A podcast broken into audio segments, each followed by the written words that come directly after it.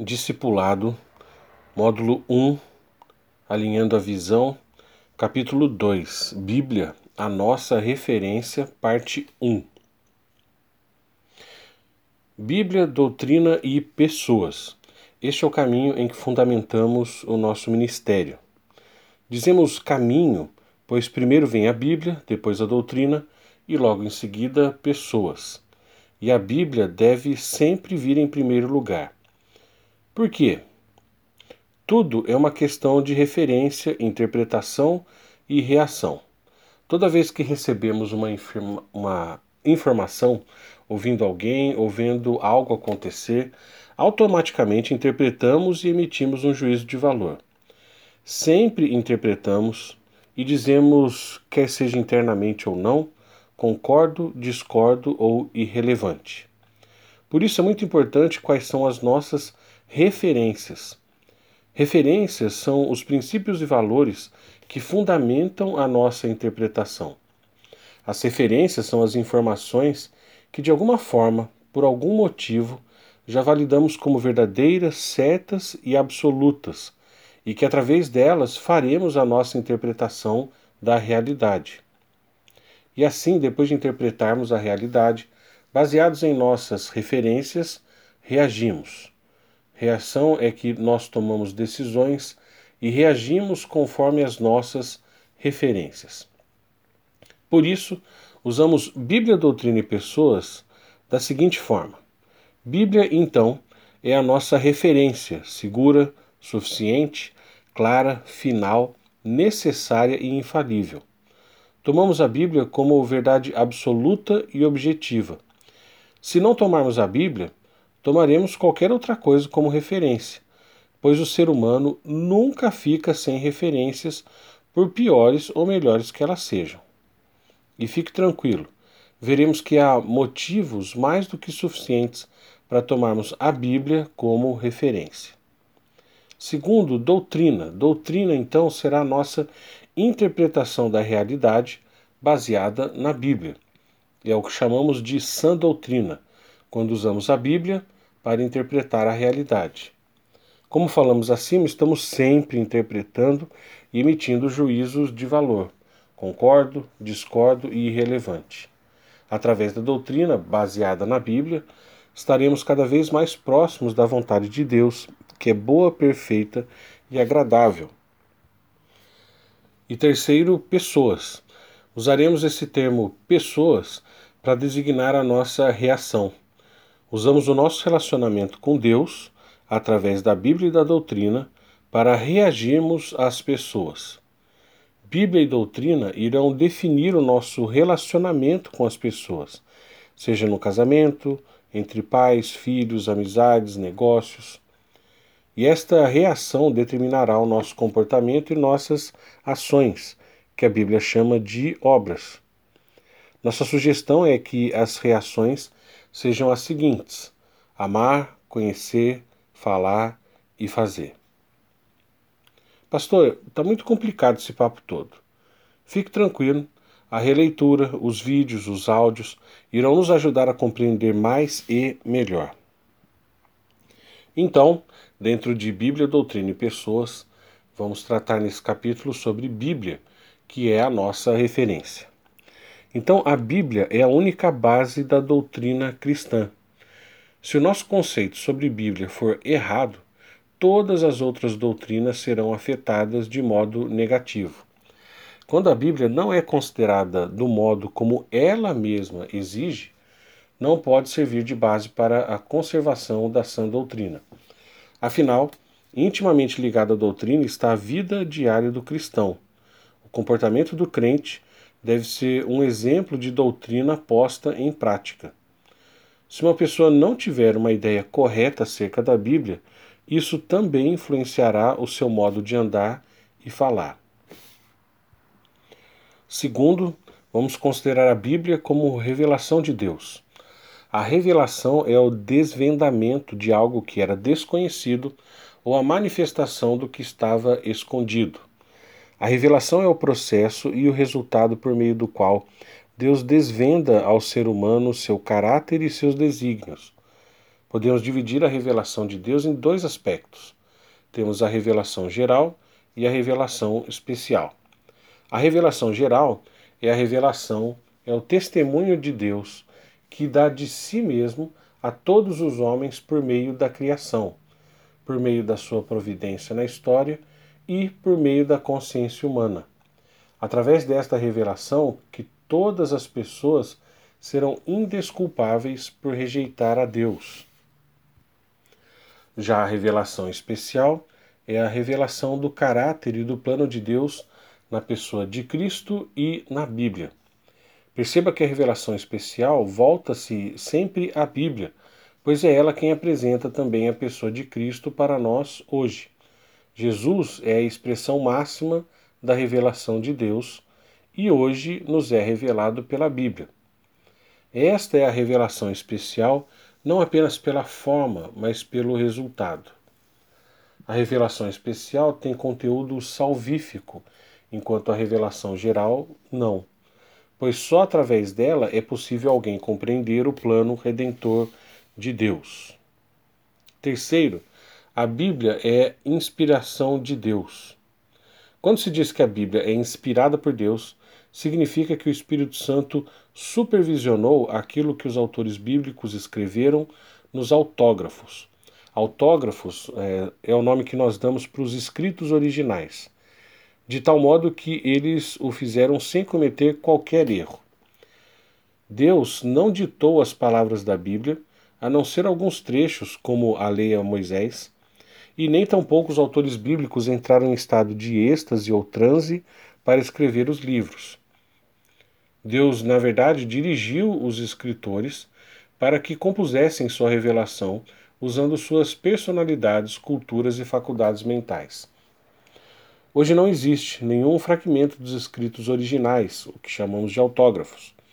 Todos foram perdidos ao longo dos séculos. O que se tem agora são cópias. Mas mesmo assim, é o livro com maior quantidade de cópias do original, que são mais de 5 mil cópias, e por isso o documento histórico de maior confiança que existe. Para se chegar ao texto original, existe a ciência conhecida como crítica textual, que satisfez a todos os quesitos históricos e científicos para crermos com certeza na versão que temos em mãos. Se ficar curioso sobre o tema, tenho dois livros para lhe indicar, muito bons, embora sejam muito técnicos que apresentam essas causas e quesitos científicos do porquê o que temos na mão hoje é confiável. Graças a Deus, ah, ele preservou a sua palavra. E a crítica textual, como ciência, nos trouxe então o conteúdo dos autógrafos com muita precisão. Quarto, a Bíblia é infalível.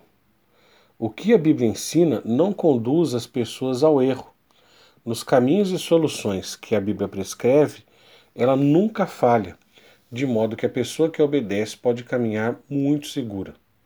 O que a Bíblia diz sobre o passado se cumpriu, o que ela diz sobre o amanhã certamente se cumprirá, e por isso podemos ter segurança no presente. Quinto, a Bíblia é interpretável. Isso significa que há um sentido específico, e não vários, em cada porção do texto sagrado. Esse sentido pode ser descoberto por meio do emprego das regras normais da hermenêutica, usadas por todos os estudiosos e inclusive por Jesus. Há alguns trechos difíceis de entender, mas isso não autoriza ninguém a dar ao que foi escrito o sentido que achar mais conveniente, distorcendo as Escrituras. E lembrando que há palavras de maldição para quem fizer isso. Sexto, a Bíblia é suficiente por ser inspirada, inerrante, infalível e interpretável, a Bíblia é suficiente. Somente a Bíblia pode ensinar o que é correto acerca do Deus único e verdadeiro. Somente a Bíblia trata do propósito de vida e existência de todo ser humano. Somente a Bíblia tem as respostas para as dores do ser humano no presente e no futuro. Somente a Bíblia pode trazer a reconciliação entre Deus e o ser humano. Acredite, o maior problema do ser humano não é a carreira, a sua família ou suas emoções, mas é ter a Deus como seu inimigo. Sétimo, Jesus usou a Bíblia. Veja vários exemplos. Jesus usou a Bíblia para repudiar as tentações de Satanás. Jesus realçou a perenidade da lei mosaica e dos profetas, tornando comparáveis a sua própria palavra. Jesus destacou que o testemunho de todo o Antigo Testamento acerca dele se cumpriria. Jesus aprovou a visão de que na Bíblia se encontra a vida eterna. Jesus afirmou que o Espírito Santo falou através dos autores bíblicos. Jesus também aceitou a historicidade de eventos bíblicos considerados questionáveis hoje em dia, na, na atualidade, pelas pessoas. Jesus defendeu a integridade da Bíblia, dizendo que ela não pode ser desmembrada. Jesus destacou a importância de se conhecer profundamente a Bíblia. Jesus valorizou também detalhes gramaticais e palavras específicas do texto bíblico.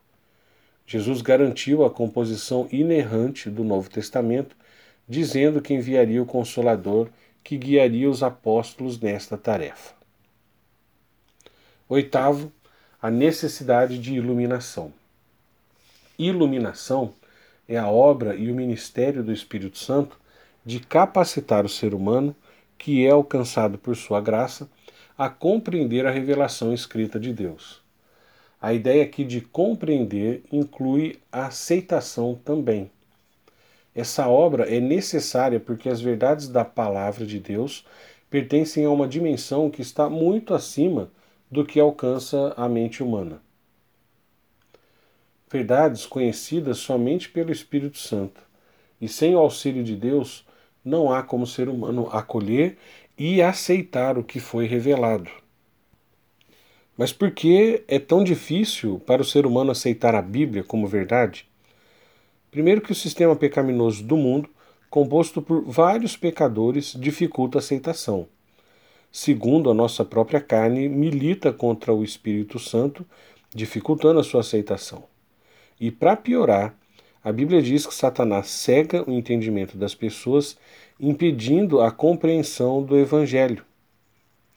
Por isso que os incrédulos precisam da iluminação do Espírito Santo, pois não conseguem entender nem mesmo as verdades espirituais mais básicas. A iluminação do Espírito Santo é necessária para a conversão do ser humano. Só assim para o ser humano enxergar as realidades espirituais do Evangelho e a partir de então que o Espírito Santo começa a trazer luz para outras verdades espirituais. Nono, o poder da Bíblia. Depois de tudo o que vimos, podemos afirmar sem medo: há poder na palavra de Deus. Pois foi por esta palavra que o mundo tomou forma.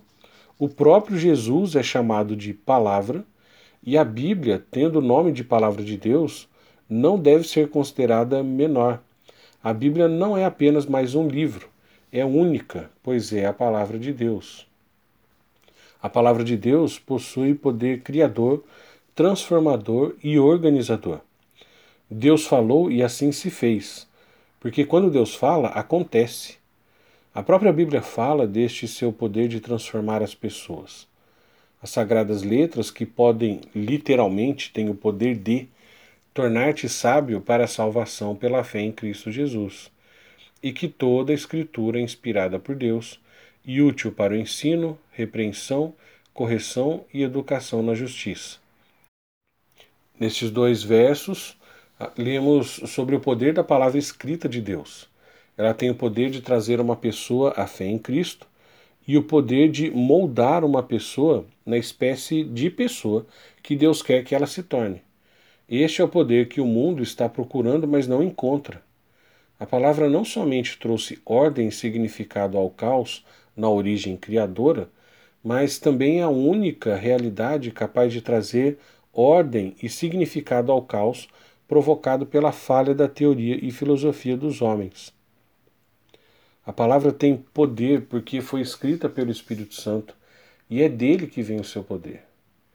Desacreditar essa palavra, desde o princípio, tem sido o interesse primário de Satanás.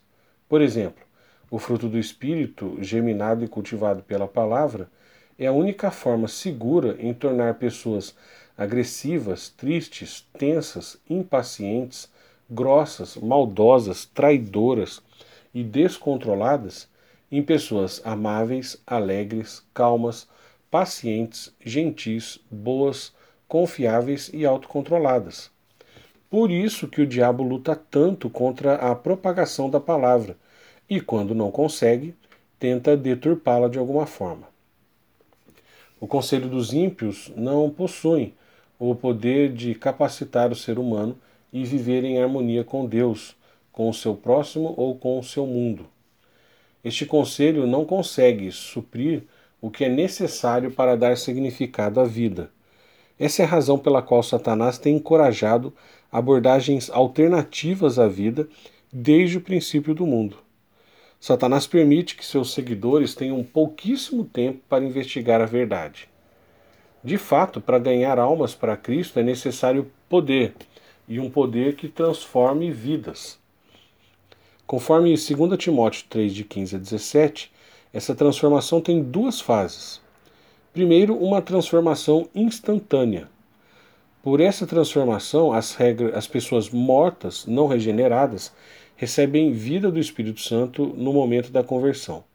Quando as pessoas ouvem o Evangelho da palavra e dependem de Jesus Cristo como Salvador, elas são justificadas, quer dizer, declaradas justas aos olhos de Deus.